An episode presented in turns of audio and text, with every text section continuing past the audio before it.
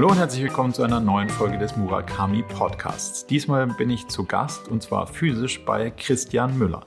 Christian ist der Mitgründer von OMR und gleichzeitig der Betreiber vom Rosso im Allgäu. Christian hat uns ein bisschen einblicken lassen in die Gründerjahre von den Online-Marketing-Rockstars und dem ganzen Universum, was sich mittlerweile rund um OMR entwickelt hat. Aber er hat auch gemeinsam mit uns mal beleuchtet, wie es eigentlich zu so einer Transformation kommt vom klassischen Hamburger Online-Marketing-Leben zum Leben auf dem Land mit ein bisschen Entschleunigung und Ruhe. Diese Reise finde ich persönlich ganz besonders spannend, weil es sehr facettenreich ist und wir so ein bisschen die persönliche Transformation auch beleuchten konnten. Jetzt also von daher ganz viel Spaß hier bei der Unterhaltung mit Christian Müller vom OMR Festival, OMR dem ganzen Universum und das Rosso. Viel Spaß! Christian, ganz herzlichen Dank für die Gelegenheit, dass wir uns hier bei dir im Rosso mal ein bisschen treffen und austauschen dürfen. Wenn man das mal so zusammenfasst, ist ja ein weites Spektrum vom Rockstar zum Landgutbesitzer. Wie wird man erstmal angefangen Rockstar in Deutschland? Also erstmal freue ich mich äh, natürlich sehr, dass du hier bist, ähm, weil wir hatten jetzt schon ein, zwei Termine äh, für Online-Podcast-Aufnahme äh, vereinbart und ich habe sie beide absagen müssen. Äh, und insofern ist das äh, irgendwie natürlich ein bisschen schade gewesen, aber jetzt äh, schön, das persönlich zu machen. Insofern cool, herzlich willkommen. Finde ich auch viel besser. Und ähm, ja, dieses Rockstar-Thema, es ist ja auch schon jetzt wieder ein paar, paar Jährchen alt. Ähm, wir versuchen es ja mittlerweile auch so ein Stück weit aus unserer Marke rauszudrängen. Ist so? Also das, das Online-Marketing Rockstars äh, taucht ja bei uns tatsächlich gar nicht mehr so stark auf. Also wir sind, wir sind OMR und glaube, mittlerweile sind wir auch damit äh, relativ gut jetzt, jetzt auch durchgedrungen, dass, dass man uns eher damit assoziiert und ja, wo kommt dieses Rockstars-Thema her? Wir haben das halt damals irgendwie, ist auch ehrlicherweise die Idee von Philipp gewesen, zu sagen, ähm, es gibt irgendwie keine, keine Bühne, ähm, in, in Deutschland für die, für die richtigen Macher,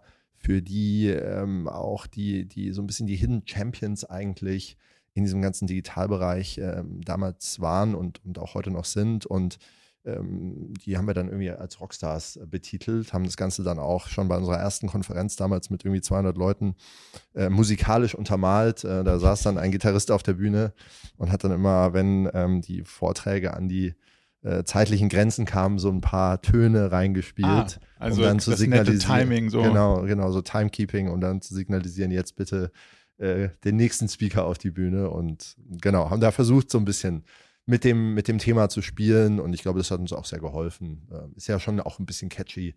Total. gewesen. Heutzutage sind wir jetzt alle ein bisschen älter, ergraut und äh, seriös und äh, dann sind wir halt jetzt eher OMR. Wenn du von ihr redest, sagst, also ihr seid zu dritt.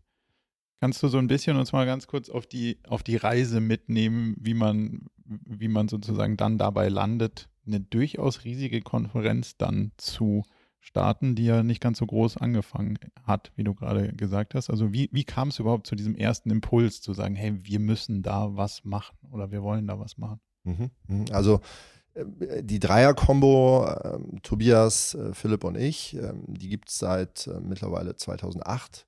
Mhm. Ähm, Philipp und ich haben zusammen studiert, haben uns nach Hamburg an der Uni kennengelernt, an der Hamburg Media School, waren dann irgendwie bei Gruner und Jahr als Vorstandsassistenten, haben eigentlich so relativ äh, ähnliche Lebensläufe und ähm, haben da bei Gruner und Jahr dann damals den Tobias kennengelernt, der, der Techie ist, ähm, er hört es immer nicht so gerne, Softwareentwickler, auch wirklich ein, ein, ein Selfmade-Typ, der irgendwie äh, nie zur Uni gegangen ist und auch schon ganz früh unternehmerisch äh, tätig war auf verschiedenen Baustellen und dann irgendwie komischerweise bei diesem Gruner und Jahr Konzern auch gelandet ist. Und dann haben wir irgendwie den gesehen, haben gesagt, okay, wir müssen irgendwie. Und Tobi und ich hatten uns auch schon angefreundet und Philipp und Tobi, ja, irgendwie waren wir alle so Kumpels und haben dann irgendwann gemerkt, so in diesem Zeitschriftenverlag, da äh, das, das, das geht nicht mehr so lang gut, ja, mit diesem Business. Ähm, und äh, mittlerweile, ja, gibt es ja Gruner ja auch in dieser Form gar nicht mehr so. Und ja, dann haben wir irgendwie häufig äh, zusammengesessen, so an Sonntagnachmittagen und wollten dann irgendwie unbedingt was gründen und äh, haben dann irgendwie losgelegt, so relativ hemdsärmelig äh, im, im Affiliate-Marketing-Bereich, ähm, haben da so ein bisschen angefangen, kleinere ähm, Modelle zu bauen, Software zu bauen, haben dann da eine erste Firma draus gemacht, die auch wirklich sehr, sehr schnell äh, gewachsen ist. Haben die dann lustigerweise an ähm, Bertelsmann und Gruner und Jahr äh, auch verkauft, äh, waren dann da doch nochmal wieder äh, ein bisschen Kontext. in diesem Konzern auch unterwegs und haben dann eine zweite Firma gemacht, auch wieder in diesem Digital Space äh, Metrigo und ähm, äh, OMR ist dann tatsächlich so ein bisschen eher als Hobbyprojekt entstanden. So, weil wir, also wie ich es vorhin schon gesagt hatte, genau irgendwie gesagt haben, hey, es gibt eigentlich kein cooles inhaltliches Format, wo jetzt nicht immer nur irgendwelche CEOs auf der Bühne stehen, sondern wo man halt wirklich mal so ein bisschen die, die Macher im Hintergrund, die Unternehmer, die mit den, mit den klugen Ideen, mit den klugen Hacks äh, irgendwie mal, mal ein bisschen featured und ähm, ja, der Philipp hat damals auch schon so Online-Marketing-Camps in der Hamburg Media School organisiert und so aus diesem Nukleus ist dann das ähm, äh, entstanden tatsächlich, aber wirklich ganz klein und ein Tag, äh, ich glaube bei der ersten Ausgabe 2011 waren vielleicht 200 Menschen, die wir auch alle kannten. Okay. Ne? Also wirklich so unser Netzwerk dann da im, im Raum und ähm, dann ist das auch die ersten Jahre erstmal so ein bisschen ganz langsam und organisch gewachsen. Wir waren dann zwei Jahre in der großen Freiheit mit auch paar hundert Leuten nur. Ja, und dann haben wir irgendwann ein paar, glaube ich, äh, gute Entscheidungen getroffen, auch sehr gute Leute glücklicherweise mit an Bord geholt, die auch so das uns da ein bisschen gepusht haben, zu sagen, hey, lass mal äh, das größer machen, das hat noch viel mehr Potenzial, als das eigentlich nur so nebenher zu machen. Und so ist das dann irgendwie ähm, eigentlich ähm, sehr, zwar organisch, aber irgendwann dann auch äh, durchaus explosiv äh, größer geworden. Ja. Wie groß ist OMR heute? Also das Gesamtuniversum und vor allem den, der Festivalteil, den man ja kennt. Ja, ja, genau. Also du hast ja vorhin gesagt, ähm, Konferenzbusiness, aber mittlerweile ist es ja viel mehr als das. Ne? Also wir haben ja relativ früh äh, auch schon angefangen, im Prinzip eine Content-Unit äh, aufzubauen, eine Redaktion aufzubauen. Ähm, wir haben dann mit Education angefangen, wir haben OMR Jobs ähm, ähm, gemacht, ähm, das Podcast-Thema relativ früh entdeckt, wo wir jetzt auch, glaube ich, in Deutschland eine, eine ganz gute Rolle spielen im Markt. Und ähm, ja, wie groß ist OMR? Also wir sind mittlerweile, ich äh, kenne jetzt auch die tagesaktuelle Zahl nicht so genau, aber irgendwas so 320 äh, MitarbeiterInnen ähm, und dann über die verschiedensten Business Lines äh, verteilt. Ähm, also ähm, wie gesagt, Podstars, äh, Education, OMR Jobs, ähm, das ganze Festival und Event. Thema und eben dann noch OMR Reviews, was wir ja auch jetzt seit zwei Jahren machen, die Softwarebewertungsplattform. Und ja, das Festivalthema ist natürlich für uns auch jetzt gerade nach dem Comeback dieses Jahr ähm, super, super relevant und wird auch weiterhin relevant bleiben, weil es halt auch für unsere Marke so ein, so ein ganz wichtiger Moment einfach im, im Jahr auch ist, wo man einfach das bei all den auch virtuellen Dingen, die man ja heutzutage so macht, wo man einfach diese Marke nochmal erleben kann, ähm, wo einfach die Leute hinkommen, sich inspirieren lassen können und ja, wo wir natürlich wahnsinnig viel Arbeit und auch Geld investieren und auch ein großes Team haben. Also das Event-Team sind bestimmt auch so um die 25, 30 mhm. Leute mhm. year-round. Ne? Und äh, dann kommen natürlich äh, rund ums Event äh, noch sehr, sehr viele andere Menschen als Freelancer da, dazu. Also ich glaube, es sind dann mehrere tausend, die dann tatsächlich auch auf dem Gelände arbeiten in diesen Bei Tagen. Bei wie vielen Besuchern letztes Jahr? Bei jetzt in diesem Jahr 72.000 wow. Menschen, was dann auch wirklich äh, Hamburg äh, an die Kapazitätsgrenzen gebracht hat. Der Flughafen musste, glaube ich, sogar kurzzeitig gesperrt werden. Würdet ihr sagen, da, ist so jetzt war. mal Schluss oder hat man dann Ambitionen, da vielleicht sogar noch die 100.000 zu knacken. Ja, nee, also klar, das ist natürlich immer, man denkt sich immer so, klar, man möchte gerne noch mehr Menschen äh, Zugang geben, weil ähm, ich glaube, die, die, die Branche ist mittlerweile groß genug mhm. in, in Deutschland, ne, dass man aber vielleicht sogar 100.000 hinholen könnte.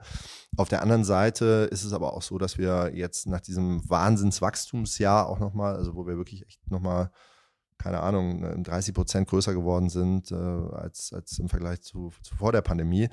Ähm, wo wir jetzt schon sagen, vielleicht konsolidieren wir das auch mal, ja, und, und investieren nochmal massiv in Qualität, ähm, in Relevanz, auch, auch von den, von den BesucherInnen und ähm, ja, ich glaube, wir müssen gar nicht so viel größer werden. Ja, wir, wir, wir werden jetzt mal schauen, dass wir das auf dem Level irgendwie noch besser machen. Das ist, glaube ich, eher so jetzt die, den Weg, den wir erstmal gehen.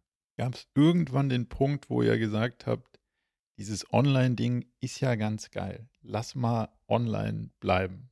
Oder war das nur Nee. War das je, jemals eine Diskussion oder war es immer klar, wir kommen zurück in unsere physische Heimat? Ja, also das, das war vielleicht mal ganz kurz ein Thema, weil ja. man natürlich auch überall gesehen hat, so, es entstehen jetzt so irgendwelche so Digital Events, Plattformen, da sind ja auch ein paar wirklich groß gefundet worden, dann mhm. auch in der Pandemie und wo man sich natürlich auch sowas mal angeschaut hat. Ich glaube, es wäre auch unseriös, das, das nicht mal zu evaluieren.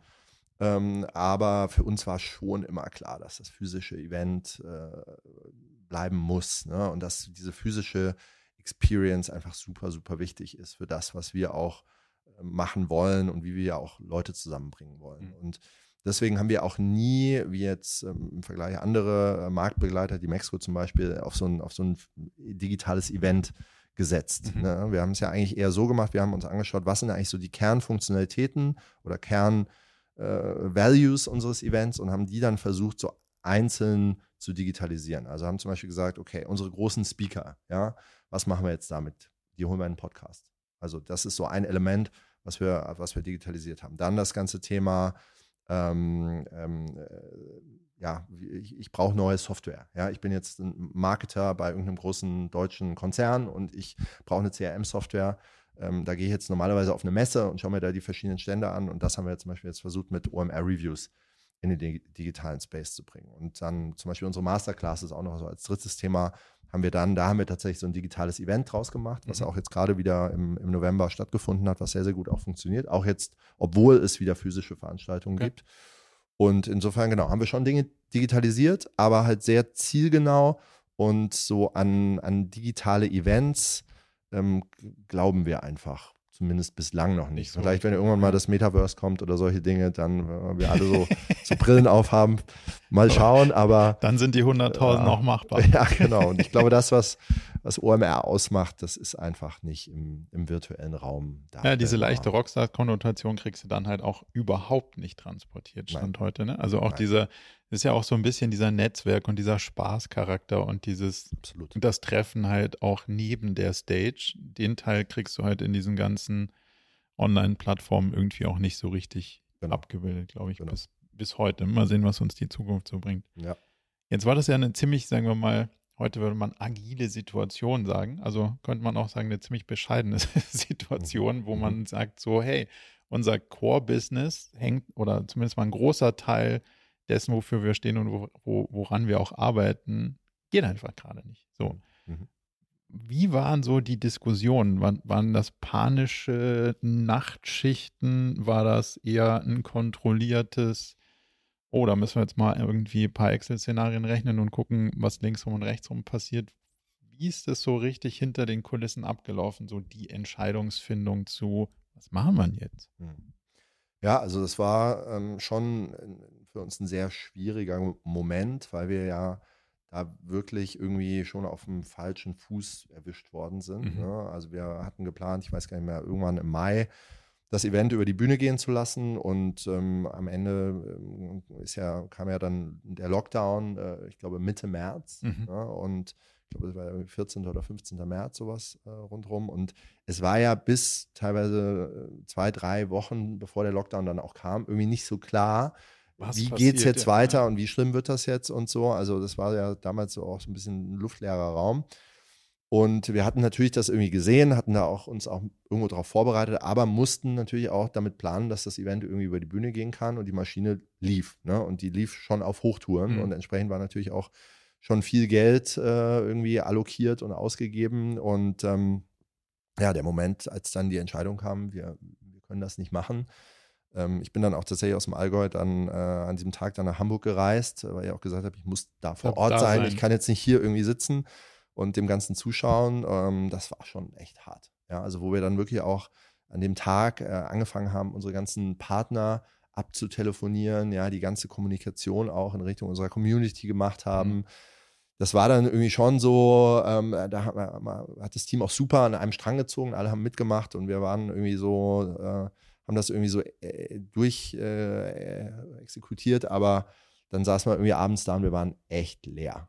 Also wir waren wirklich so an diesem Tag, das war eine ganz komische Stimmung. Alle waren irgendwie da und saßen irgendwie auch noch lange abends. Ich habe auch noch bis halb zwölf oder so da im Büro gesessen mit ein paar Leuten und dann haben wir so philosophiert und so und es war schon irgendwie kein, kein guter Moment. Aber dann haben wir im Prinzip am nächsten Tag uns geschüttelt und haben halt gesagt, komm, was machen wir jetzt? Wir sind Unternehmer. Es bringt jetzt auch nichts, hier irgendwie in Agonie zu verfallen, sondern es geht weiter. Und dann haben wir im Prinzip angefangen zu überlegen, wie können wir das jetzt nutzen, was können wir aus unseren Produkten machen.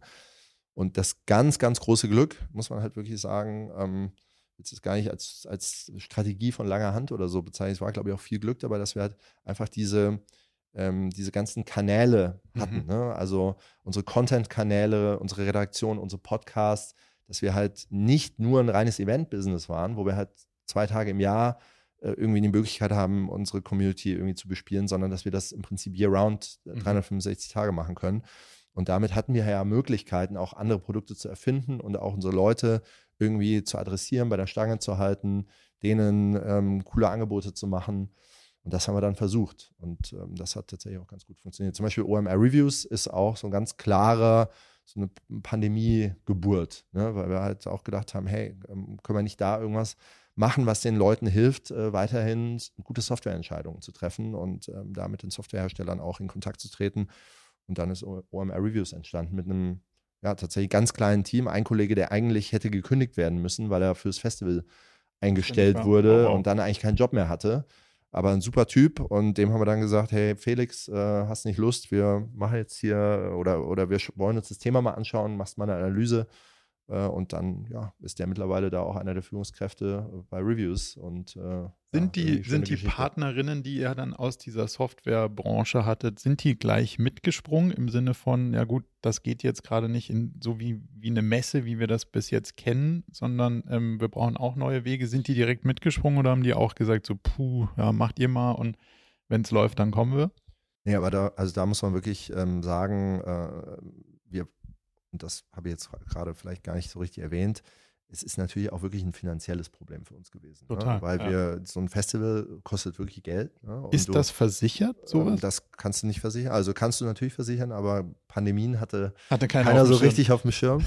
okay. Und, ähm, und also du, es war jetzt nie so, dass es jetzt irgendwie existenzgefährdend war, aber trotzdem überlegst du dir dann so, hey, musst du mal mit deiner Bank telefonieren und, und wo kriegst du jetzt im Zweifelsfall mal irgendwie Geld her und ähm, so ein Festival, wie gesagt, ist halt teuer, muss vorfinanzieren und ähm, da muss man halt auch unseren Partnern einfach ein, ein wahnsinnig großes Kompliment machen, dass äh, die sich äh, ja, sehr partnerschaftlich auch uns gegenüber verhalten haben. Mhm. Teilweise gesagt haben, wir lassen jetzt Geld, was irgendwie schon geflossen ist, in Form von Anzahlungen oder so, lassen wir erstmal bei euch. Und dann schauen wir mal, wo wir das allokiert bekommen, in welchen Kanälen, was wir zusammen machen können. Und die haben uns da schon sehr, sehr gut mitgetragen, muss man, muss man wirklich sagen. Also das äh, da sind wir auch extrem dankbar, ähm, dass das so gelaufen ist. Also auch, auch große Partner, die man ja auch, auch kennt aus, aus von unserem Festival, von unserem Podcast. Ich will jetzt nicht unbedingt die Namen nennen, weil sonst sind die beleidigt, die ich nicht nenne. Ja. Aber also muss man wirklich allen durch die Bank äh, sagen, hey, das, das war sehr, sehr äh, hilfreich auch für uns. Weil andersrum hätte es ja schon, wenn alle gesagt hätten, so kein Festival, keine ja, wir stornieren jetzt wir stornieren und bitte jetzt zurücküberweisen. Dann, so. dann kommst du ja auch dann, in relativ schwierige, ja. in relativ schwieriges Fahrwasser. Absolut. Jetzt hast du gerade gesagt, mit der Bank telefonieren. Musstet ihr jemals mit VCs telefonieren? Zum Glück nicht. Also, was heißt zum Glück? nee, ähm, also faire Frage. Äh, ich, also äh, nichts gegen, gegen äh, Venture Capital und auch nichts gegen Fremdkapital äh, aufzu oder, oder Eigenkapital äh, zu raisen. Das ist ja in ganz vielen Fällen total hilfreich und, und sinnvoll. In unserem Fall ist es tatsächlich so, dass ähm, die Firma uns äh, zu dritt beziehungsweise zu viert, da gibt es noch einen vierten Mitgründer, Christian, der in San Francisco sitzt, der uns auch in der Anfangsphase sehr geholfen hat, ähm, dass uns die komplett gehört. Ähm, das ist halt der, der große Vorteil und dadurch, dass er halt so organisch gewachsen ist ne, über, über die Jahre. Also wie gesagt, seit 2011 ähm, von erstmal ganz klein, dann immer, immer größer werdend und wir konnten das tatsächlich aus dem Cashflow ähm, finanzieren und ähm, tun das auch heute weiterhin und ja, sind darüber sehr glücklich. Trotzdem haben wir natürlich auch Leute in unserem Netzwerk, die uns auch immer mal wieder challengen und äh, so ein bisschen vielleicht auch mal so eine Investorenrolle irgendwie einnehmen ähm, und äh, da auch gute Impulse liefern. Aber ansonsten äh, haben wir das eigen, eigenfinanziert gestartet. Wenn ihr so ein neues Feld aufmacht, sowas wie Reviews, das kam jetzt so ein bisschen opportunitätsgetrieben, habe ich verstanden, aber so ein diese Podcast-Welt, die gab es ja vorher schon. So, wie entscheidet ihr jetzt, hey, das könnte ein Thema sein, lasst da mal was machen? was machen wir und vor allen Dingen, wie groß machen wir es, weil es ist ja dann doch schon wie so ein eigenes kleines Venture dann. Mhm. Und da musst du ja auch mhm. eine, ja, eine, eine, gute Entscheidung treffen, damit das ähm, die Energie, die du hast, nicht dauernd in Fehlschlägen mhm. dahin geht, sondern mhm. wenn man nicht Venture finanziert ist, dann ist es ja nochmal eins spannender, seine Energie gut zu investieren. Wie, wie, wie geht ihr da vor, um, um rauszufinden, so, hey, das soll eines der nächsten Themen sein und ist es so ein mal den Zeh ins Wasser stecken oder da muss man jetzt richtig springen? Thema? Ja, ja, also wenn du das Thema äh, Podstars ähm, ähm, jetzt nennst, dann ist das auch tatsächlich so ein bisschen den Zeh ins Wasser halten. Also auch da muss man wirklich auch dem, dem Philipp wieder irgendwo den Credit geben, weil der äh, hat damals, äh, ist Papa geworden, hat Zwillinge bekommen ähm, und ist dann, glaube ich, abends da gelegentlich mal mit irgendwie zwei Kinderwägen, äh, um die zu beruhigen, äh, noch durch die Straßen äh, marschiert. Und ähm, dem war irgendwie, glaube ich, ein bisschen langweilig. Und dann hat er irgendwie angefangen, Podcasts zu hören, irgendwie aus Amerika. Und hat dann irgendwie entschieden, selber so einen Podcast mal zu machen. Mhm. Und ähm, der ist auch so ein bisschen so ein, so ein Journalist bei Hart. Also der, der liebt es, irgendwie Leuten Fragen zu stellen. Das war damals schon an der Uni. Wenn irgendwelche Gastdozenten äh, da waren, dann äh, mussten wir immer noch eine After-Hour dranhängen, weil der Philipp irgendwie die noch befragt hat. Einen habe ich noch. Äh, so ungefähr. Ja, alle wollten schon so nach Hause und ja. Philipp hat immer noch Fragen gestellt. Nee, und hat da halt irgendwie dieses Thema gesehen, hat dann den OMR-Podcast gestartet. Und dann haben wir irgendwie ein paar äh, Folgen OMR-Podcast äh, gemacht und irgendwann kam der erste Werbepartner um die Ecke, der gefragt hat, ob er da mal irgendwie eine kleine Roll äh, machen könnte. Ne? Dieses Business war ja damals auch noch komplett untapped so in Deutschland. Das ne? heißt, es gab gar keinen Businessplan im Sinne nee, von, sondern nee. einfach so, hey, Thema reizt mich, ich mache genau. das mal, mal gucken. Genau. Und das war halt sehr häufig im, im OMR-Kontext so, dass man irgendwas gesehen hat und ähm, einfach mal ausprobiert hat und dann irgendwie das halt sehr ähm, organisch und, und gar nicht mit, mit riesen Invest äh, so, so ähm, gewachsen ist. Also auch OMR-Jobs äh, auch damals, wir haben den, den Bedarf gesehen, es ist irgendwie ein, ein, ein Jobproblem äh, oder ein, ein, Problem, halt die, die, die richtigen Leute zu finden für offene Stellen. Und dann haben wir halt irgendwie angefangen, E-Mail-Adressen einzusammeln äh, und haben so ein Newsletter gestartet und halt Jobs da über diesen Newsletter äh, ver verteilt. Und ähm, ja, ähnlich war es mit Podstars. Und natürlich, klar, dann brauchst du irgendwann auch ab einem gewissen ähm, Step äh, brauchst du auch die richtigen Leute. Wir haben dann den, den äh, Vince und den Konsti gefunden, die es auch heute als Geschäftsführer leiten mhm. und haben da einfach auch ja, irgendwo ein gutes Händchen bewiesen mit den, mit den richtigen Besetzungen, ähm, haben da ein kleines Team dann gehabt und die haben das einfach jetzt Schritt für Schritt über jetzt auch mittlerweile schon wahrscheinlich fünf Jahre äh, aufgebaut. Und das ist echt mittlerweile auch eine große Firma ne, innerhalb von, von OMR und ja, mit Reviews ist es jetzt, glaube ich, nochmal ein bisschen, bisschen was anderes. Mm, so als neuestes Baby im Stall, ähm, weil Reviews halt schon auch, du, baust so einen, so einen, Marktplatz auf ähm, und da musst du schon echt investieren. Ne? Mhm. Das ist jetzt nichts, wo du jetzt so mal über die Jahre irgendwie das langsam machen musst. Ich glaube, da gibt es halt sehr starken Wettbewerb, auch aus den USA, die hier natürlich auch in den Markt reinragen. Plus, du musst jetzt einfach auch relativ schnell beweisen, dass du relevant bist, ne? dass du halt äh, guten Content da drauf hast und so weiter.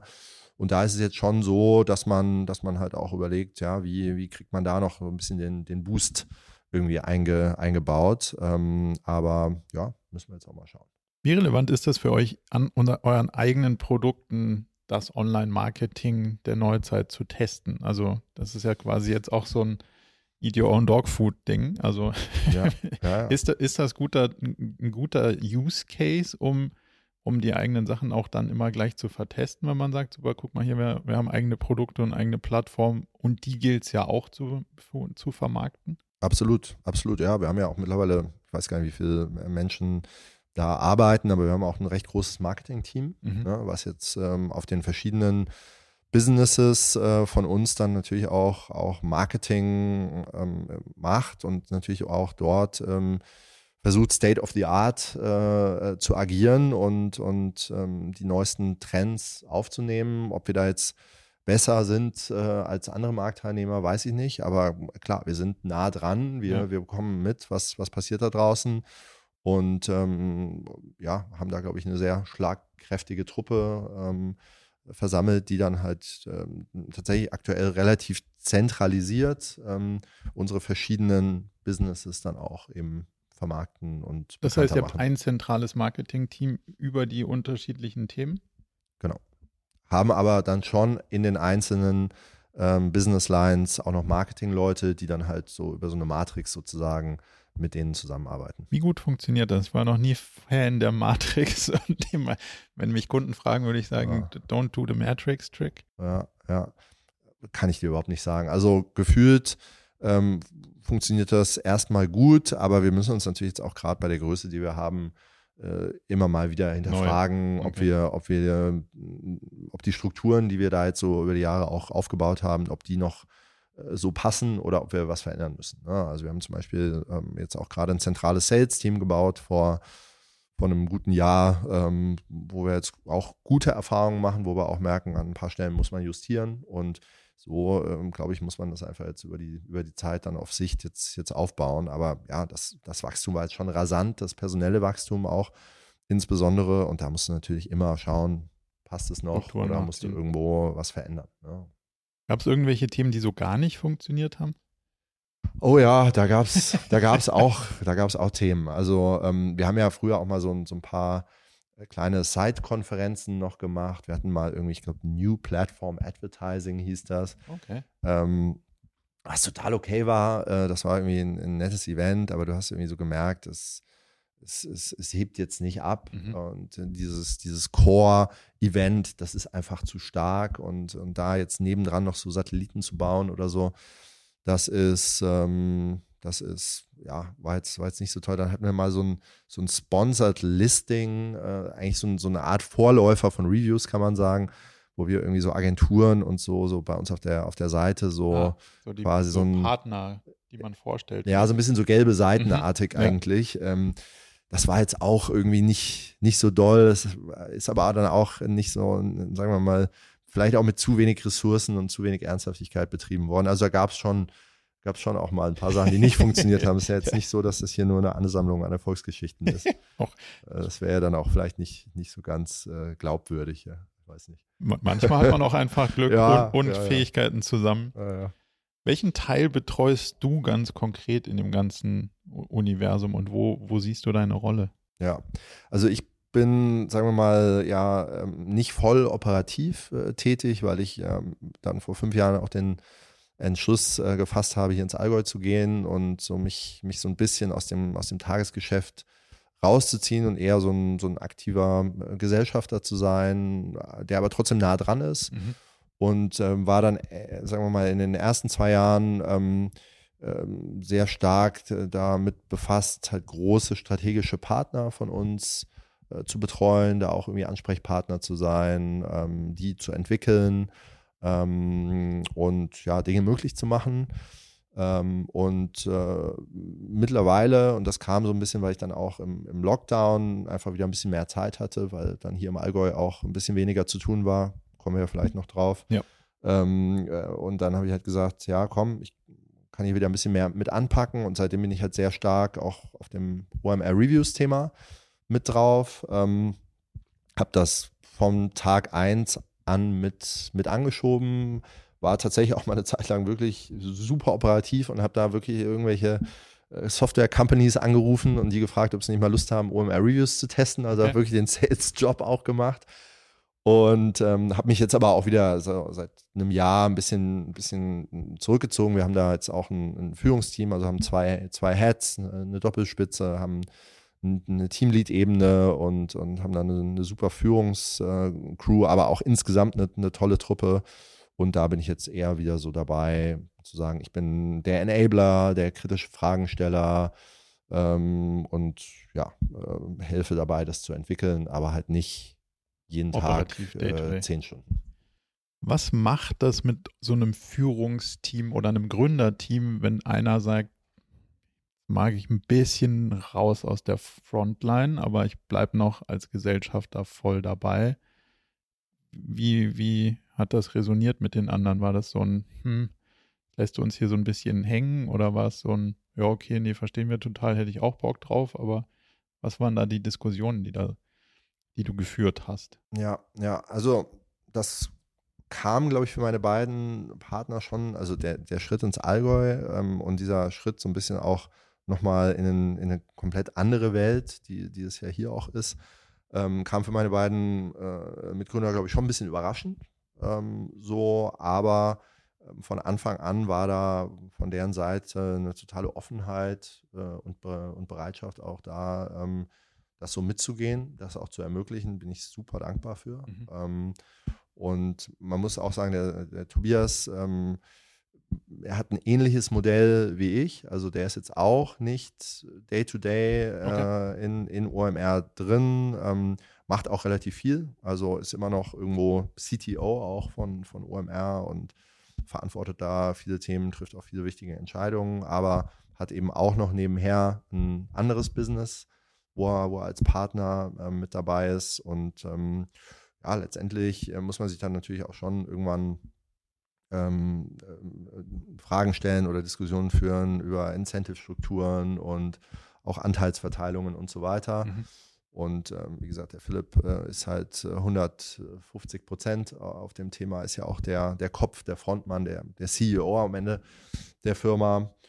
Und ähm, aber wir haben da zu dritt einfach immer super Lösungen gefunden und es macht uns sehr viel Spaß, zusammenzuarbeiten jetzt nach all den Jahren. Ähm, klar, äh, wir haben das als Freunde gestartet. Irgendwann wird man auch ein bisschen, ein bisschen mehr Business-Partner Partner. so. Mhm. Aber trotzdem ist die Freundschaft da, ja. Und wir ähm, versuchen eigentlich auch immer, wenn ich in Hamburg bin, uns auch mal zu dritt äh, zu treffen. Und ähm, irgendwie, ja, beide waren auch schon hier im Allgäu zu Besuch. Ja, der Philipp, äh, bei dem ist jetzt auch schon wieder vier Jahre her, den versuche ich auch schon immer wieder zu locken. Kannst du gleich mal wieder einladen. Die Kinder groß genug, ja. dass, er, dass er mal wieder vorbeikommt. Und nee, also insofern, glaube ich, sind wir da ein, ein Gründerteam, was auch irgendwo echt Glück hatte, dass wir uns jetzt auch nach all den Jahren irgendwie so, so gut verstehen, dass wir einfach äh, irgendwie auch Kumpels geblieben sind und weiter so mit Freude da zusammenarbeiten.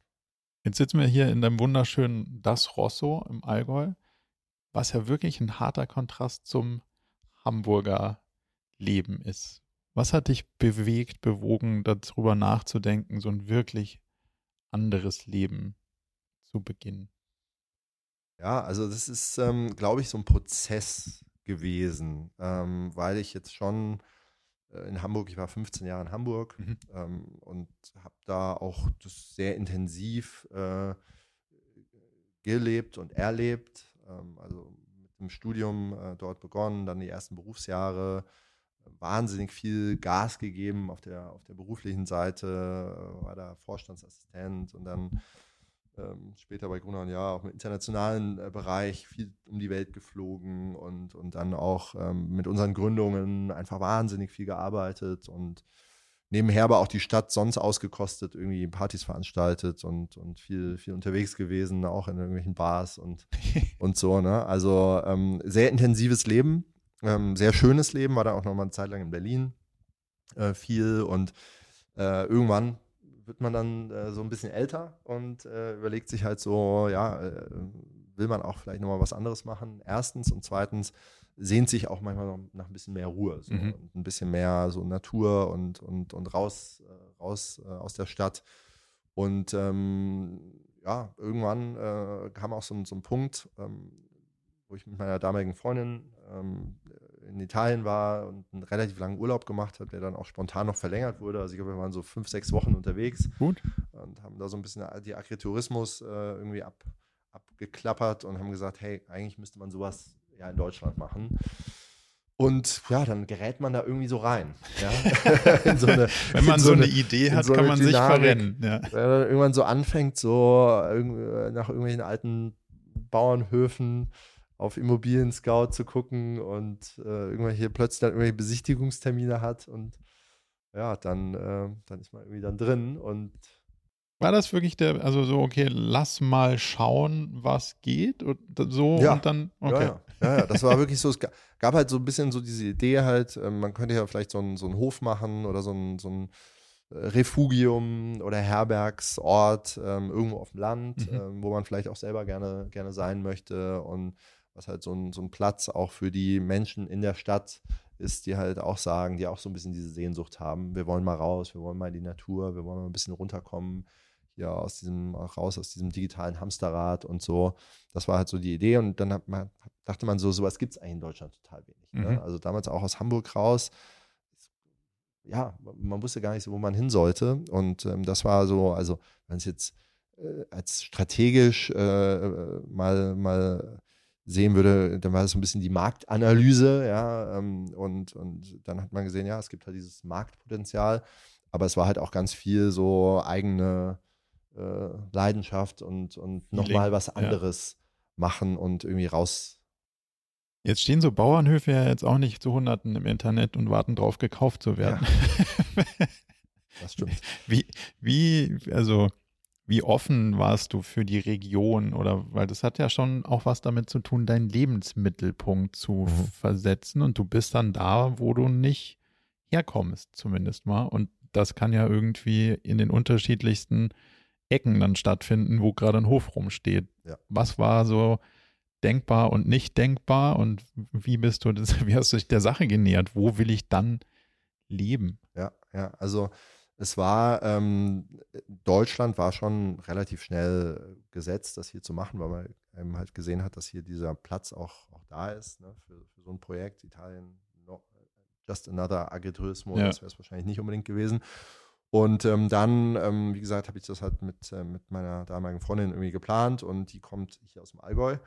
Ähm, ich komme ja aus Hessen, aus, aus der Nähe von Darmstadt. Du bist ja da auch ja. nicht allzu weit entfernt aufgewachsen und ähm, dann haben wir eigentlich eher so gesagt, hey, bevor wir jetzt irgendwo in Hamburg äh, um Land oder in Berlin da, da oben was machen, warum nicht halt noch näher irgendwie Richtung den, der, der Heimat, den, den Familien irgendwie ranzurücken. Und das war dann tatsächlich ein, ein relativ großer, sagen wir mal, Kosmos, in dem wir uns da bewegt haben, mhm. nämlich zwischen Darmstadt und, und dem Allgäu. So. Und dann haben wir wirklich auch da äh, vieles auch gesehen, haben uns auch mal im, im Rheingau tatsächlich was angeschaut, cool. im Odenwald uns auch mal was angeschaut. Aber dann waren wir auch immer mal wieder hier und ich habe gesagt, hey, es ist ja auch echt cool hier. Ich liebe auch die Berge. Mhm.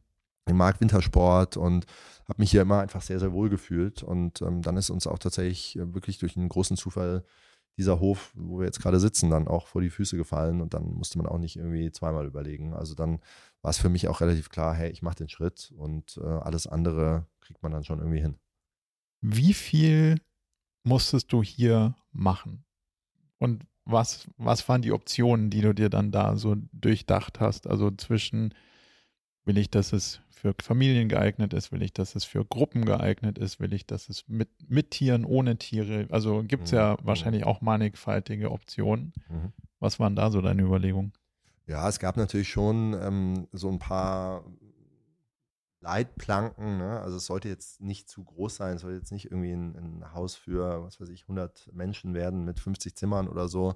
Also schon äh, klein, familiär, ähm, ruhig, so, das war, war schon, schon die, die, die grundlegende Idee. Es gab auch mal eine Idee, so ein, so ein Bed and Breakfast Konzept zu machen mit eher kleineren, so Doppelzimmern und dann halt eben Frühstück. Ähm, ich bin mittlerweile sehr, sehr froh, das äh, dass wir uns für das, äh, sagen wir mal, Apartment-Konzept und ein Selbstversorger-Konzept entschieden haben, weil es natürlich auch als Gastgeber deutlich entspannter ist, wenn man nicht jeden Morgen um 6 Uhr dann äh, ja. dabei ist, das Frühstück irgendwie vorzubereiten. Die Milch ist leer, Herr Müller. Ähm, Tierhaltung, ähm, ja, ich komme jetzt auch nicht aus dem landwirtschaftlichen Bereich. Ja.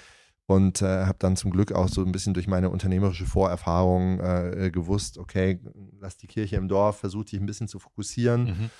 Und ähm, dann muss man natürlich auch schauen, was gibt der Platz her. Ne? Also das Haus war dann irgendwie da und dann ähm, muss man halt überlegen, welche Räumlichkeiten gibt es in diesem Haus. Man darf ja auch hier nichts groß umbauen. Ne? Also man dürfte jetzt das Ding nicht abreißen und hier einen Wolkenkratzer hinbauen, ja. ähm, sondern man muss halt mit den bestehenden Räumlichkeiten und Gegebenheiten irgendwie arbeiten. Und ähm, dann fängst du halt so an, irgendwie ein bisschen rumzumalen und dann kommst du irgendwie bei, bei drei äh, Apartments und einem großen Gemeinschaftsraum, wo wir jetzt gerade sitzen, das Atelier der Langeweile. ähm, und äh, kommst du dann da raus und dann ähm, ja, ergibt sich das eigentlich fast so ein bisschen im Prozess, ja, dass man dann auch überlegt, okay, hier, drauf, hier unten könnte man ja einen schönen Gemeinschaftsgruppenraum machen, dann, dann ziehen wir noch eine Wand ein und ist neben dran noch ein Yoga-Space und dann ist es vielleicht auch mal für Yoga-Gruppen, die auch tatsächlich äh, zahlreich hierher kommen, ähm, attraktiv. Aber auch wenn man hier Individualurlaub macht, dann hat man eben nochmal zusätzlich zu der relativ großzügigen Wohnung, die man hat, also sie sind ja alle 60, 70 Quadratmeter plus groß, hat man hier nochmal so ein großes Wohnzimmer mit einem Kamin, ähm, wo man dann auch irgendwie nochmal ein bisschen mehr Platz hat. Ja, Aber wir reden schon davon, das war vorher eine Scheune. Ja, das war, das, das war komplett, ja, das, also ähm, das Haus haben wir vorgefunden als ähm, von äh, einer äh, Künstlerin bewohnt, ähm, die das ähm, so 15 Jahre zuvor den damaligen Landwirten, das war früher wirklich ein landwirtschaftlich genutztes Gebäude, ähm, abgekauft hatte und schon angefangen hatte zu renovieren, den Garten schön anzulegen und mit einem tollen Händchen, mit wahrscheinlich immer wenig Geld, aber einem sehr, sehr tollen Händchen, viel Kreativität, äh, hier Dinge zu tun. Also es war schon eine ganz tolle Basis da. Mhm. Und ähm, der, die Räumlichkeiten, die jetzt heutzutage das Rosso sind, die waren auch noch komplett roh. Das heißt, man konnte wirklich so bei Null anfangen und ähm, ja, war dann aber auch äh, intensiv. Ja, ja eine intensive Bauphase. Wurde erstmal ein riesen Kran aufgebaut und das Dach, also irgendwann stand hier nur noch so ein, so ein Holzgerippe, okay. also das Gebälk und dann wurde im Prinzip das wirklich alles neu drumherum aufgebaut. Aber es ist ja mega, dieser Schaffensraum, der sich dann ja. ergibt, wenn du sagst, so, hey, sind die Wände und so kann ich alles neu denken ja. und dann kann ja. ich da so ein bisschen mich reinfühlen und ja. Wie viele Jahre hat das gedauert von der, von der Entscheidung, das soll es sein, zu jetzt ist fertig? Hm, ja, schon gute anderthalb Jahre, mhm. was schnell ist, muss man sagen. Ja. Also es ist, äh, wir haben es ähm, gekauft äh, Anfang 2018 und dann ist es im Prinzip ähm, Mitte 2020 aufgemacht worden. Also eigentlich sind das sogar zweieinhalb Jahre, wenn ich es jetzt richtig rechne. Ähm, aber, oder sind es? Nee. 19, 18, 20. 19, doch, zweieinhalb Jahre. Allerdings war das erste Jahr auch, also wir sind dann auch erst im Mai hier eingezogen und dann war auch erstmal hier überhaupt klarkommen. Mhm. Ja, selber hier ähm, dem Ganzen, das ist ja hier ein Hektar Grundstück rundherum, dem auch mal Herr zu werden. Äh, also ich war, glaube ich, jeden zweiten Tag im Baumarkt. irgendwelche Maschinen und und äh, Handwerkszeug gekauft, um hier, sagen wir mal, überhaupt sich frei zu schneiden. Erstmal die, eigenen erstmal die eigenen Landesgrenzen äh, erwandern. Genau, gucken, genau, genau. Wo, wo also es war erstmal wirklich auch ankommen und planen und Baugenehmigungen bekommen und so weiter. Damit war ich das erste Jahr dann auch schon durch. Mhm. Und dann diese Bauphase ähm, äh, war dann ungefähr anderthalb Jahre ist natürlich vom Timing her gleich die nächste Krise mit, also quasi die gleiche Krise, nur also andere Perspektive. Mhm, mhm. das ist ja auch, äh, auch, ein, auch ein schwieriger Start erstmal. Auf wie viele Jahre hast du das geplant, wenn man jetzt sagt, so, puh, das ist jetzt ja schon auch ein finanzieller Schritt, den man da macht und kann man sich jetzt dann auch nicht ein Jahr später überlegen, ach du weißt du, habe ich doch mal, also ist mir doch nicht so recht, weißt du, so, das ist ja so in unserer Onliner- DNA ist ja so ein, manchmal so einen schnellen Test. Naja. Probiere ich mal ein bisschen rum und wenn sich dann doch nicht so gut anfühlt, dann mache ich halt was anderes. Genau. Das ist ja jetzt hier mal so ein ganz anderer Schritt. Das ist ja so ein Schritt, den machst du mal und dann, dann hast du das Ding auch jetzt eine Weile. Und es gibt ja. auch nicht so viele, die dann sagen, oh, jetzt, ich, jetzt nehme ich dein Agriturismo-Projekt und mach's weiter, wenn du nicht mehr willst, sondern du bist ja Intuit. Für wie viele Jahre hast du dir das überlegt und, und, und auch gerechnet und gesagt, so, auf den Zeitraum kann ich mir das jetzt mal vorstellen und da mache ich das, committe ich das auch mal für mich selbst. Ja, also wie du sagst, also so ein, so ein äh, Projekt hier, das kann man nicht mal einfach so äh, pivotieren. Ja. Ja. Wir bauen jetzt nochmal was anderes. Ähm, und klar, du bist, bist natürlich hier schon irgendwo ähm, committed ähm, und äh, ich, ich bin jetzt niemand, der irgendwie sagt, äh, das war's jetzt äh, mit meinem Leben. Mhm. Ich bin jetzt hier und ich bleibe jetzt hier, bis ich irgendwann mal äh, umkippe. Ähm, aber natürlich ist das, hat das hier schon eine, eine langfristige Perspektive immer, immer gehabt, ähm, dass man sich auch hier vorstellen kann, auch wirklich zu leben und zu sein und dass man sich äh, hier auch selber wohlfühlt.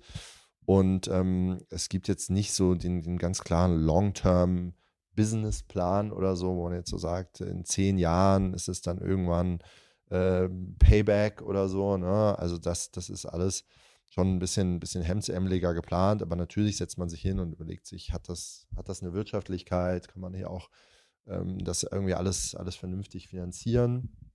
Und da muss man halt auch sagen, ist, glaube ich, schon auch die, die Pandemie ähm, äh, so blöd das war, weil es ist ja hier eröffnet worden, quasi genau zwischen den Lockdowns mhm. sozusagen mhm. und musste ja dann auch nochmal ein halbes Jahr schließen in diesem Winter 2021, ähm, ist, glaube ich, die Pandemie schon nochmal ein Treiber auch für Urlaub in Deutschland ge geworden. Ja. Ja, und das, das merkt man schon, dass auch ähm, immer Gäste immer mehr hierher kommen, die sagen, hey, früher sind wir irgendwie nach, was weiß ich, Mallorca geflogen oder nach Sizilien oder so. Aber mh, hm, ja, irgendwie haben wir jetzt auch gemerkt, ähm, in Deutschland ist es ja auch ganz schön, da können wir mit dem Auto hinfahren und ähm, oder mit öffentlichen Verkehrsmitteln, was natürlich noch schöner ist.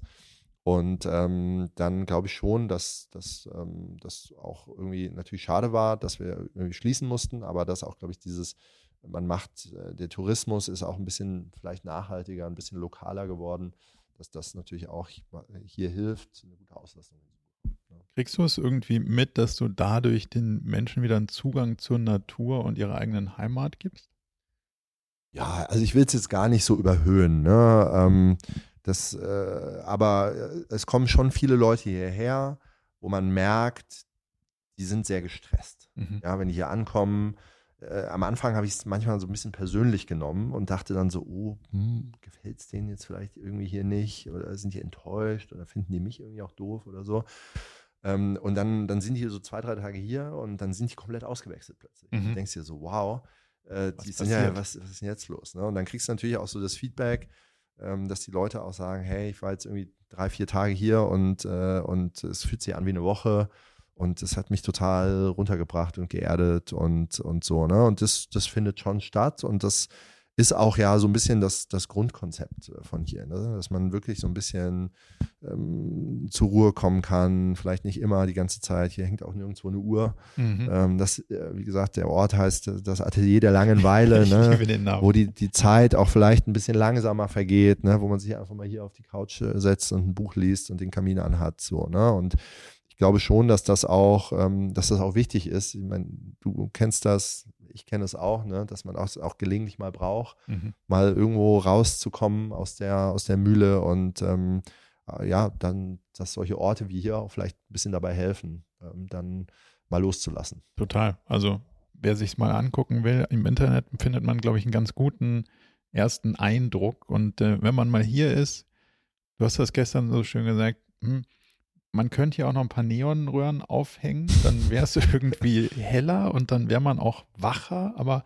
das ist überhaupt nicht das Konzept. Und ich finde, das funktioniert genau in jedem Winkel extrem gut, dass man durch diese Räumlichkeit schon so ein bisschen entschleunigt wird. Und das ist äh, ein wahnsinnig schöner Effekt, den man da irgendwie, den, den du auch oder ihr auch geschafft habt, auch so wirklich zu produzieren, der auch einfach sauschnell funktioniert. Das ist so eine gewollte, schnelle Entschleunigung. Ja, so soll es sein. Jetzt bist du ja hier saunahbar. Also deine Handynummer steht als der Kontakt da, wenn mal der Toaster klemmt. Ähm, das ist ja schon auch nochmal ein Kontrast zu, irgendwie hänge ich in so einem Festival mit 70.000 Leuten drin. Wenn man da deine Handynummer an die Tür spaxen würde, wäre es wahrscheinlich ungünstiger. Kannst mich noch reinbringen. Ja. ja. Ich stehe hier vor der Tür. Aber es sind ja trotzdem, also du trennst das ja nicht, sondern es ist ja irgendwie dann doch so, dass du hier einfach so, du bist ja der Christian. Absolut. Ist das schon mal irgendwie, oder also ist dir das bewusst? Ist das bewusst so gemacht oder ist, sind das für dich zwei Welten und die auch gar nie Berührung eigentlich finden? Ähm, also die finden sicherlich irgendwo Berührung ähm, darüber, dass äh, hier auch Menschen herkommen, die mich auch aus, sagen wir mal, dem anderen Kontext eigentlich eher kennen. Mhm. Ne? Und ähm, auch, auch Leute hierher kommen, die mich vielleicht gar nicht kennen, das dann aber irgendwie mitkriegen und wir dann hier auch manchmal abends ein Bier zusammen trinken und irgendwelche äh, Geschichten über die Digitalwelt austauschen. So, ne? ähm, und ich will das auch gar nicht so hart trennen, weil ich bin ja der gleiche Mensch. Also Total. ich bin ja jetzt nicht irgendwie zwei unterschiedliche Persönlichkeiten, sondern ich glaube, ich kann das beides irgendwie einigermaßen authentisch auch, auch leben und ähm, ja, bin natürlich jetzt hier ähm, irgendwo auch der, der klare Gastgeber und, und, und Absender und ähm, möchte hier auch ansprechbar sein. Ne? Ähm, mir ist das wichtig. Ich glaube, es ist auch irgendwo gehört zur Seele des Projektes, mhm. dass es halt nicht anonym ist, sondern ähm, dass man sich hier auch wirklich ähm, familiär aufgehoben fühlt. Ne? Alles hat auch Grenzen. Ne? Es ist jetzt auch nicht so, dass ich hier jeden Abend irgendwie an Gästen, der Bar sitze, ja, ja mit, den, mit den Gästen. Ja, das wäre wahrscheinlich auch nicht so gesund. Ähm, aber dass man trotzdem halt irgendwie hier einen persönlichen Spirit drin hat und ähm, den versuche ich auch mit meinen MitarbeiterInnen äh, hier zu leben. Das sind hier alles ähm, Nachbarn, Leute aus, aus dem Dorf, ähm, denen ich zu 100 Prozent vertraue, die auch, glaube ich, diese Philosophie äh, des, des Hauses, äh, wie ich sie äh, glaube, dass sie gut ist, irgendwie mitleben und, und mittragen und die mich hier dann auch super vertreten, wenn ich mal nicht da bin, mhm. weil ich halt in Hamburg bin oder, oder wo auch immer. Und das ist, glaube ich, auch, ganz wichtig. Ne? Und ähm, ich würde nie jetzt wollen, dass die Leute irgendwie per SMS hier einen Code gesendet bekommen, mit dem sie dann ins, ins Zimmer müssen. können ja. und dann äh, kommt irgendwann die Rechnung äh, per E-Mail, aber zwischenzeitlich haben sie hier niemanden gesehen. Mhm. Ähm, ich glaube, so, so kann es funktionieren in irgendwelchen anonymen Stadthotels, aber in diesem äh, Kontext nicht. Auf der anderen Seite muss man aber auch gucken, dass man sich halt ein bisschen abgegrenzt bekommt. Ja.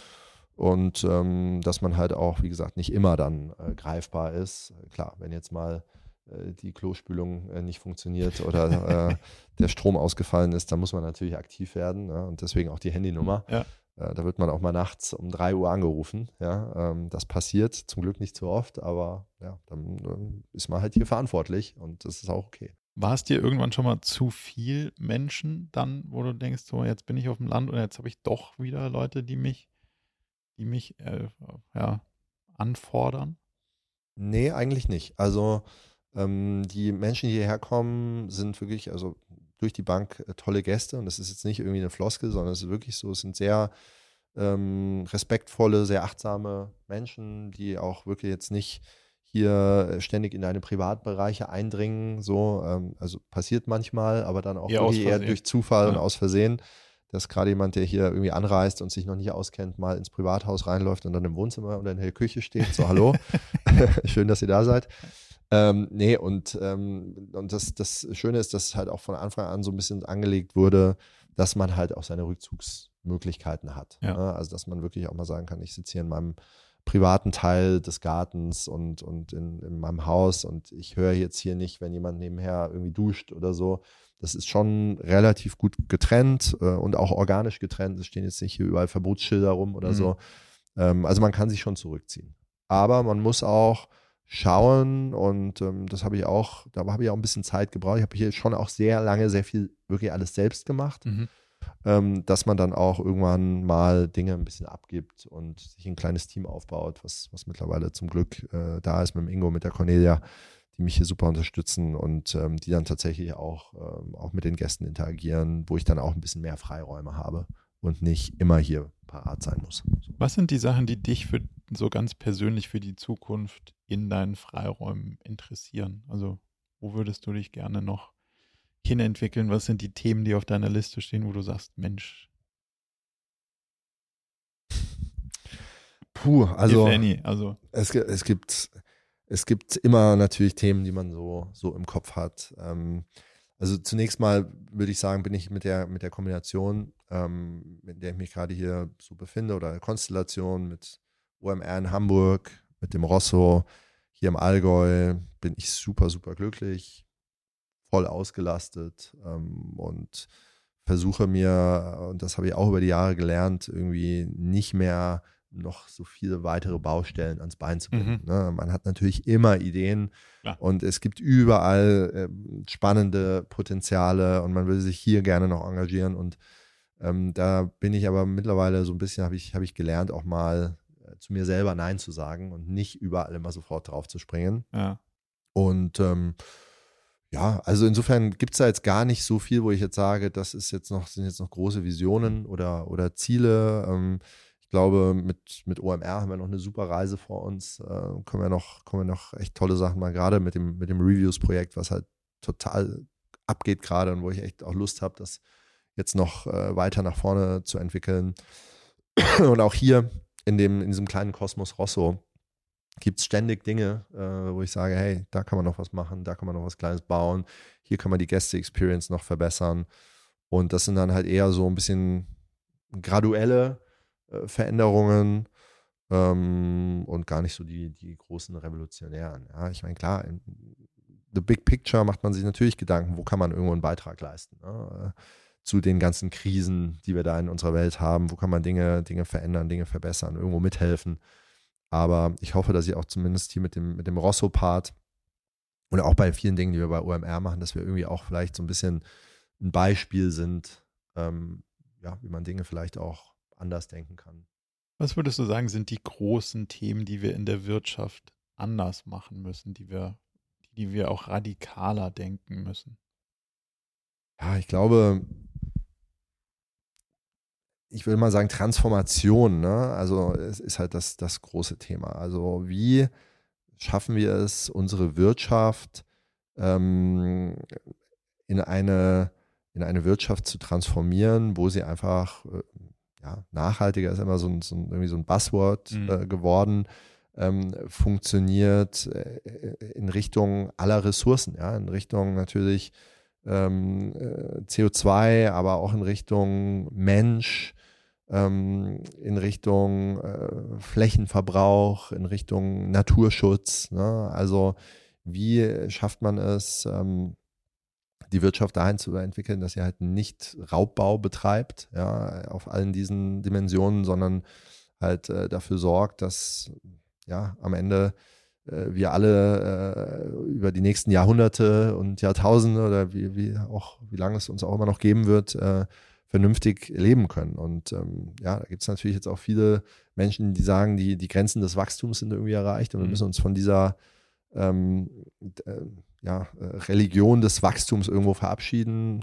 Trotzdem haben wir eine wachsen, weiter wachsende Weltbevölkerung. Ja, passt das eigentlich zusammen? Oder müssen wir eigentlich auch, muss die Wirtschaft eigentlich weiter wachsen, dass wir die Leute trotzdem alle irgendwie ernährt bekommen? Aber ich glaube, und da sind wir dann auch so ein bisschen wieder beim Thema Technologie. Ja, ich, ich glaube, dass wir einfach wahnsinnig viel jetzt äh, forschen müssen, ja, dass wir überlegen müssen, wie, wie schaffen wir es ähm, auch Dinge zu erzeugen, uns selber zu ernähren, uns ein, ein gutes Leben zu ermöglichen, ohne halt den Ressourcenverbrauch auf diesem Level, wie er jetzt die letzten ja, 100 Jahre äh, erfolgt ist, dann auch zu belassen. Macht ihr ja bei, bei OMR auch Education-Themen. Wenn du sagst, eine Sache, die ich gerne nochmal wirklich selbst lernen würde, wenn es dafür ein Seminar gäbe, würde ich sofort machen. Puh, also ich weiß jetzt nicht, ob das, ob das im OMR-Kontext muss so, nicht, kann so auch richtig, richtig passen würde. Kann, kann, auch im, kann auch im, im in jeglichem anderen Kontext. Ja, Aber was, was ist das Thema, wo du sagen würdest, Mensch, da, da, da wenn es da ein Buch gibt, einen Kurs, ein Seminar, ja. ich mache es. Auch da gibt es wieder ganz viele Sachen. Ich würde sagen, ich würde gerne wissen, wie man Wein macht. Oh. Das weiß ich in der Theorie, aber ich habe es noch nie selber gemacht. Äh, durch den Selbstversuch lernt man über den Herstellungsprozess wenig. Ja, leider, leider, genau. Genau. Und ähm, das, also das wäre, glaube ich, ich würde gerne mal vielleicht so ein halbes Jahr Praktikum in irgendeinem Weingut machen. Also oh, das spannend. Würde mir Spaß machen, da mal, da mal mitzuhelfen. Ähm, und äh, ja, also ich finde auch Softwareentwicklung wahnsinnig ah, cool. Ja. ja. Und damit habe ich wirklich gar nichts am Hut. Ja, ich habe könnte jetzt noch nicht mal irgendwie eine Zeile HTML schreiben, so ungefähr. Ja, und da finde ich, also habe ich so das Gefühl, äh, wenn, wenn man das heutzutage kann, mhm. dass man irgendwie echt äh, auch in der Zukunft wahnsinnig coole, coole Dinge basteln kann. Ähm, sowohl in einem, sagen wir mal, größeren Kontext, jetzt äh, in Richtung Unternehmertum, aber auch für sich selber manchmal. Ja, und das finde ich irgendwie so eine faszinierende Welt auch. Ähm, aber. Eine andere Sprache, ne? Die, also es ist eine andere Sprache, die Welt zu beschreiben und, und sie dadurch wahrscheinlich auch einen Tick weit anders zu verstehen, weil man sie anders beschreiben muss. Bist du so ein Typ, der dann auch bei YouTube irgendwie anfängt, ein Python-Tutorial zu machen?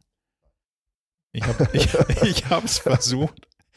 Dadurch, dass ich früher viel, also so in, in Schul- und Studienzeiten viel da so rumexperimentiert habe, habe ich zumindest mal gemerkt, okay, den, ich komme so in die Sprache wieder rein. Also man merkt so, okay, das Denkmuster kann man schon wieder irgendwo abrufen, aber es wäre so zeitaufwendig, sich dann da so reinzufaxen, dass ich auch beschlossen habe, okay, es waren war eine kurze, fixe Idee. Ich, ja. ich kann dem nicht, ja. ich kann dem nicht folgen. Ähm, sonst, sonst ist irgendwie, wie du vorhin gesagt hast, sonst habe ich wieder eine Baustelle aufgerissen, genau. die ich eigentlich überhaupt nicht bedienen kann. Ähm, und sich da irgendwie selber auf die Finger zu hauen, ist leider ein schmerzlicher Prozess, aber durchaus auch erforderlich. Sonst kommt man ja nicht weit. Was sind so deine persönlichen Rituale, Techniken, Tipps und Tricks, um dann doch mit den nicht wenigen Themen klarzukommen, kühlen Kopf zu bewahren und, und auf Jahre nicht die Lust zu verlieren?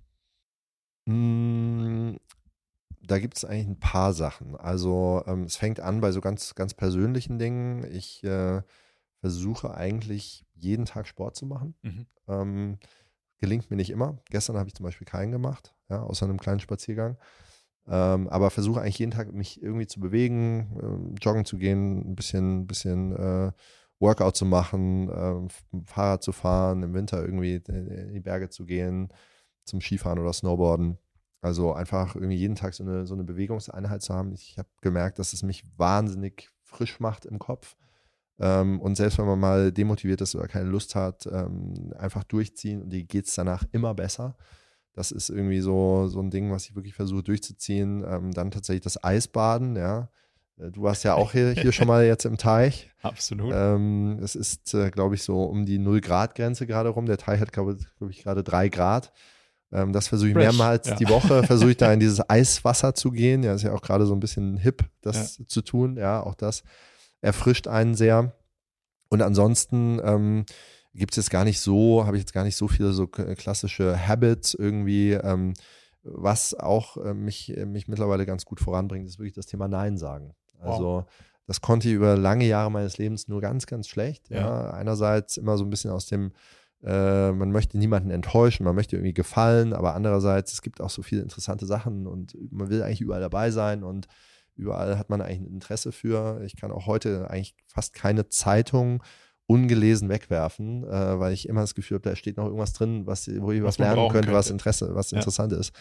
Und aber heutzutage einfach mal häufiger Nein zu sagen, ähm, auch wenn es echt schwer fällt manchmal. Nein, mit auch, Begründung oder einfach nur Nein? Ja, schon mit Begründung. Okay. Schon mit Begründung.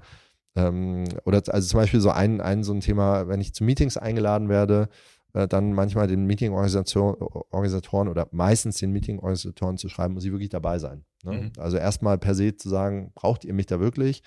Ähm, und dann, ähm, ja, in 60 bis 70 Prozent der Fällen merkt man dann so oder merken die auch, hm, eigentlich, wenn wir jetzt nochmal drüber nachdenken, stimmt, nicht. eigentlich ja. äh, muss es jetzt gar nicht sein. Ne? Und das ähm, hat man schon mal ein paar Meetings in der Woche weniger und das äh, hilft dann natürlich auch. Absolut. Was ist das, also wie ist dein Entscheidungsraster, wie man Nein, also zu was sagst du Nein? Wie findest du raus, zu was du Nein sagst? Puh, das ist total schwierig. Ähm, das ist am Ende ganz häufig irgendwo Bauchgefühl. Mhm. Und ähm, da gibt es, glaube ich, keine Schablone, die du drauflegen kannst, weil es ja ganz unterschiedliche Dinge sind. Ne? Also, ob das jetzt ist, äh, wie gesagt, man nimmt an einem Meeting nicht teil oder man sagt jetzt irgendwie ein privates Event ab, weil man sagt, boah, das, die Wochen drumherum sind eh schon voll. so voll ja. und dieses private Event total toll, würde ich total gerne dabei sein, aber ich am Ende weiß ich, es wird mich vielleicht stressen.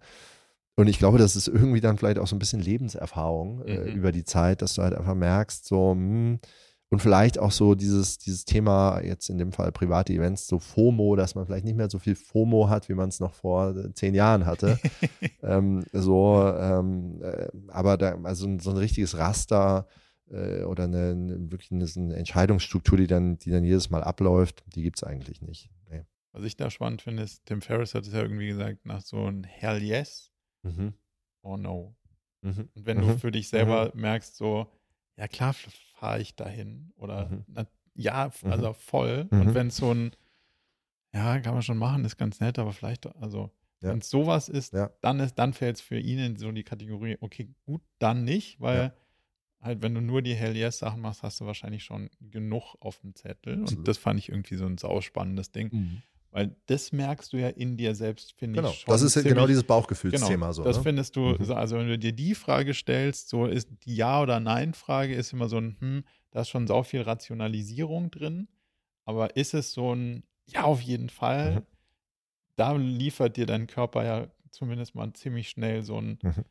Yes or No. Und wenn es da ein No ist, dann finde ich, mhm. dann, dann kommt es schon auf den Stapel No deutlich wahrscheinlicher als anders. Absolut. Und da, da finde ich eigentlich auch noch ganz wichtig, das habe ich vergessen zu sagen, und das ist eigentlich der, der allerwichtigste Punkt, überhaupt sich selber vor die Entscheidung zu stellen. Mhm. Weil früher habe ich ganz oft einfach nur impulsiv Ja gesagt.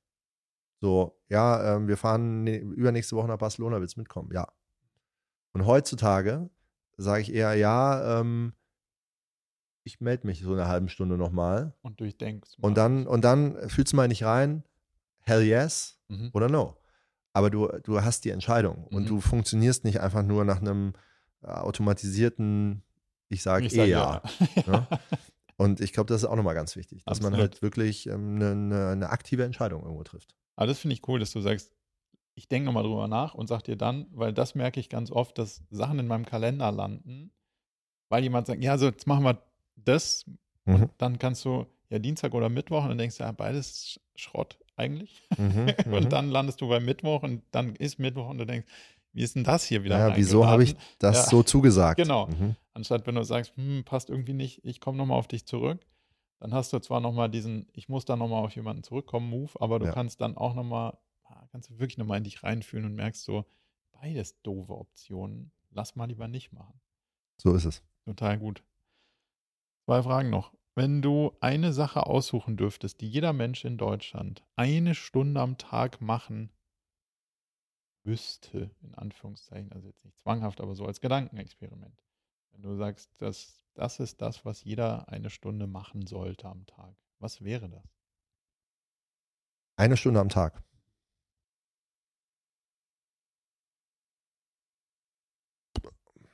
Also ganz spontan kommt mir da jetzt der Gedanke, irgendjemand anderem zu helfen. Also so unspezifisch es jetzt auch formuliert ist, ja, aber ähm, also ich sehe das ja auch gerade hier in dieser, in dieser Community äh, unter meinen Nachbarn so, wo das einfach noch viel mehr auch an der Tagesordnung ist, dass man sich gegenseitig hilft. Mhm. Ja, und es ist jetzt auch nicht so, dass jetzt ständig jemand bei mir auf dem Grundstück steht und genauso vice versa. Also ich stehe jetzt auch nicht ständig bei jemandem, aber dass es einfach so ganz normal ist, dass man irgendwie zusammen schafft. So und und ich glaube, das irgendwie ein bisschen stärker zu institutionalisieren und vielleicht auch irgendwie Menschen, die Hilfe brauchen, mit Menschen, die Hilfe geben wollen, noch irgendwo stärker zusammenzubringen, das fände ich schön. Ne? Und deswegen finde ich es eigentlich auch so schade, dass sowas wie so ein Zivildienst äh, in, in, Deutschland irgendwie abgeschafft mhm. wurde. Ne? Weil ähm, für mich persönlich war das einfach eine total prägende Erfahrung, irgendwo ähm, Leuten, die, denen es nicht gut geht. Ich war in einem, in einem Altenheim damals, ich war zwar nur Hausmeister ähm, und gar nicht in der Pflege, aber trotzdem habe ich gemerkt, mit dem, was ich da mache, das ist irgendwie ein Impact und das hilft Menschen, die irgendwie diese Hilfe brauchen. Ja? Und ich glaube, ähm, wir sind alle so in unserem Hamsterrad und, und gucken halt so sehr stark auf uns, aber wir gucken halt sehr wenig drauf, ähm, können wir eigentlich auch irgendwo was für andere tun. Mhm. Ja? Und es muss jetzt gar nicht unbedingt nur immer sein, dass man jetzt im im Flücht, in der Flüchtlingsunterkunft ist oder in der, in der ähm, Tafel oder so, sondern man kann ja auch seinem, seinem Nachbarn irgendwie helfen, die Winterreifen ins Auto zu tragen oder, oder irgendwie sowas. Ne? Ja. Ne? Und ähm, wenn das irgendwie so wäre, dass jeden Tag äh, der, der Kalender klingelt, jetzt bitte helfen, helfen. ja, das wäre schon ganz cool. Eigentlich. Und das Lustige ist ja, es fühlt sich sogar für einen selber wahrscheinlich dann danach besser an, auch wenn man gar nicht Total. Und du kriegst Verbindung. Das finde ich auch das Spannende, dass unsere genau. Gesellschaft irgendwie so ein bisschen sehr auf transaktionale Sachen ausgerichtet ist. Immer mehr so, okay, jemand macht was und dann bezahlt man das und dann muss man dem aber auch nichts mehr zurückgeben, weil man schuldet ja nichts. Wohingegen, wenn du mir hilfst, meinen Schrank von A nach B zu tragen, dann schulde ich dir ja wahrscheinlich das Zurücktragen deines Schrankes ja. so.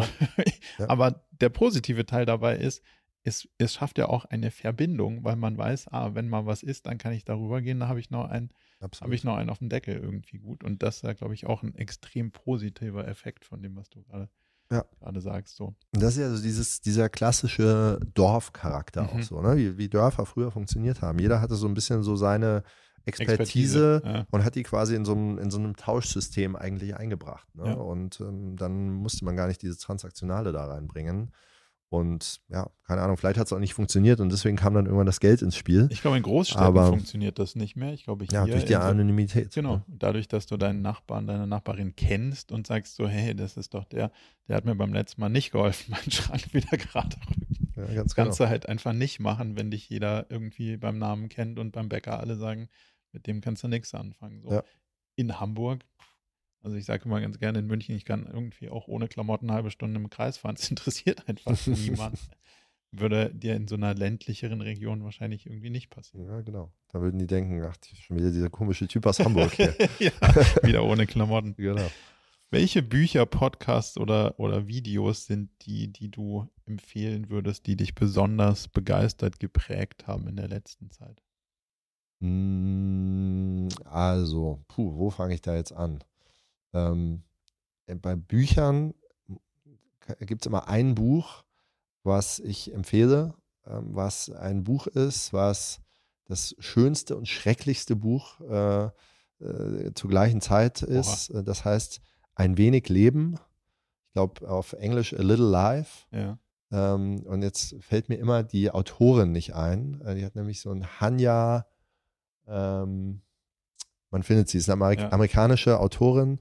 Ähm, und dieses Buch heißt Ein wenig Leben, wie gesagt. Ähm, da geht es um vier Freunde, ähm, die äh, begleitet werden, so über, über ihre Lebenszeit. Und ähm, das Buch ist ganz, ganz schrecklich, weil es ganz viel von, von Missbrauch und, und Gewalt und so weiter handelt. Aber äh, einfach eine Form von Liebe darstellt, die einfach äh, äh, ja, unfassbar Mhm. berührend ist. Also, und dieses Buch kann ich nur jedem ans Herz legen, der mal irgendwie Lust hat, tausend Seiten zu lesen, weil es ist ein ziemlich dicker Wälzer. Okay. Aber es ist irre. Also, es ist wirklich, wirklich toll. Und ähm, ansonsten, Podcasts bin ich jetzt tatsächlich relativ standardisiert unterwegs. Also, ähm, von unseren eigenen äh, Produkten möchte ich jetzt hier gar nicht anfangen, irgendwie, irgendwie Werbung zu machen.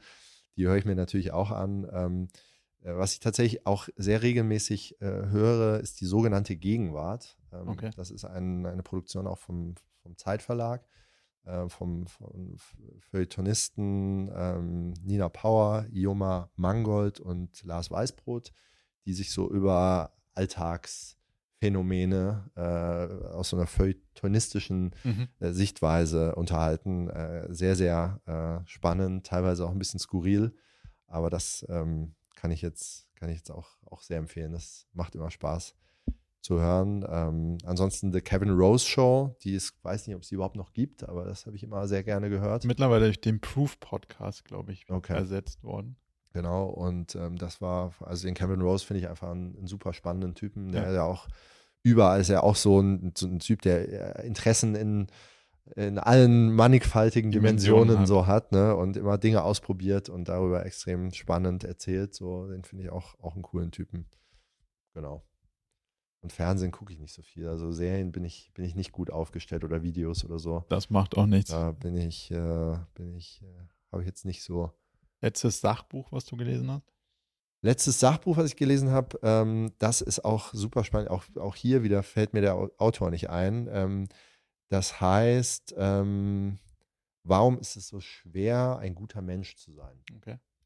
Ähm, das ist ein Verhaltensökonom, deutscher Verhaltensökonom, ähm, Armin irgendwas, ich kenne immer nur die Vornamen. Find, finden wir raus.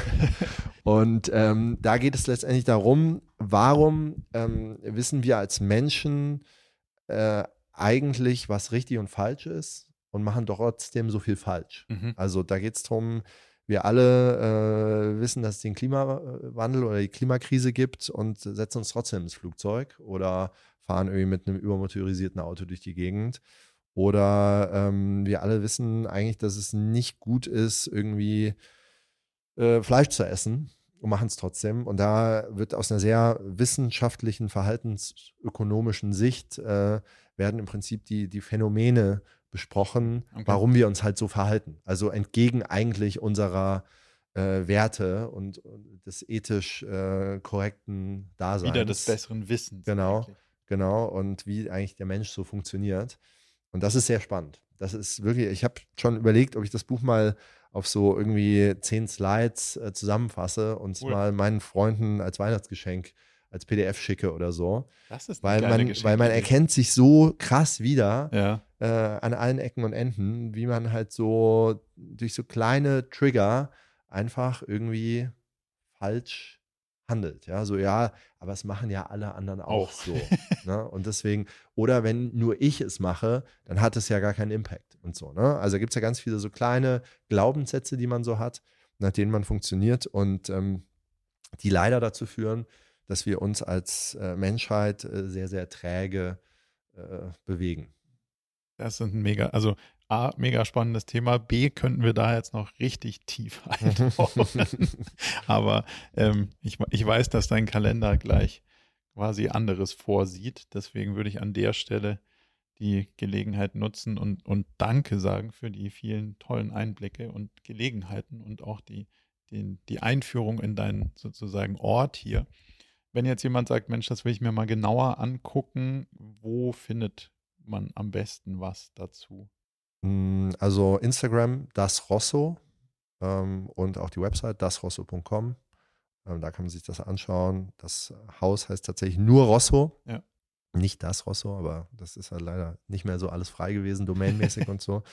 Da kann man sich das anschauen. Es gibt auch zwei, drei Podcasts noch, äh, wo man mal reinhören kann, wo es auch, auch nochmal ein bisschen um das Projekt zum Beispiel geht.